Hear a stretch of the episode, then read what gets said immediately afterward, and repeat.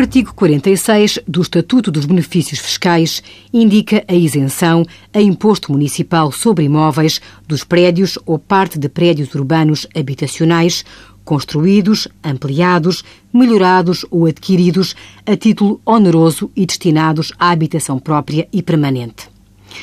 Para usufruir desta isenção, o sujeito passivo não pode ter um rendimento coletável para efeitos de IRS no ano anterior superior a 153.300 euros, desde que o imóvel tenha o intuito de ser a habitação própria e permanente do sujeito passivo ou do seu agregado familiar.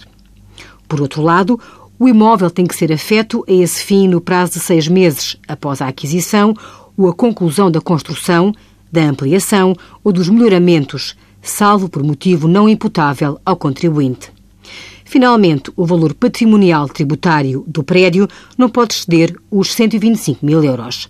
Realçamos que este benefício fiscal só pode ser reconhecido duas vezes, em momentos temporais diferentes, ao mesmo sujeito passivo, o agregado familiar.